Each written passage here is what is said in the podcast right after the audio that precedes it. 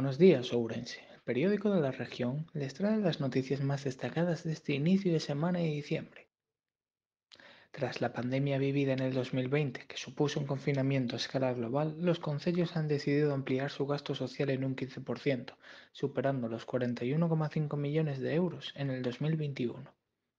El Arenteiro, por su parte, sigue cosechando victorias. En esta ocasión, la víctima del conjunto verde fue el Ourense, que al contrario que el equipo carballinés le está costando alzarse con una victoria.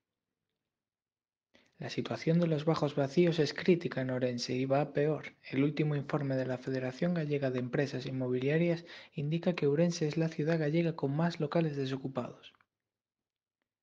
Estas son solo algunas de las noticias más destacadas. Para más información puede consultar el periódico o la página web.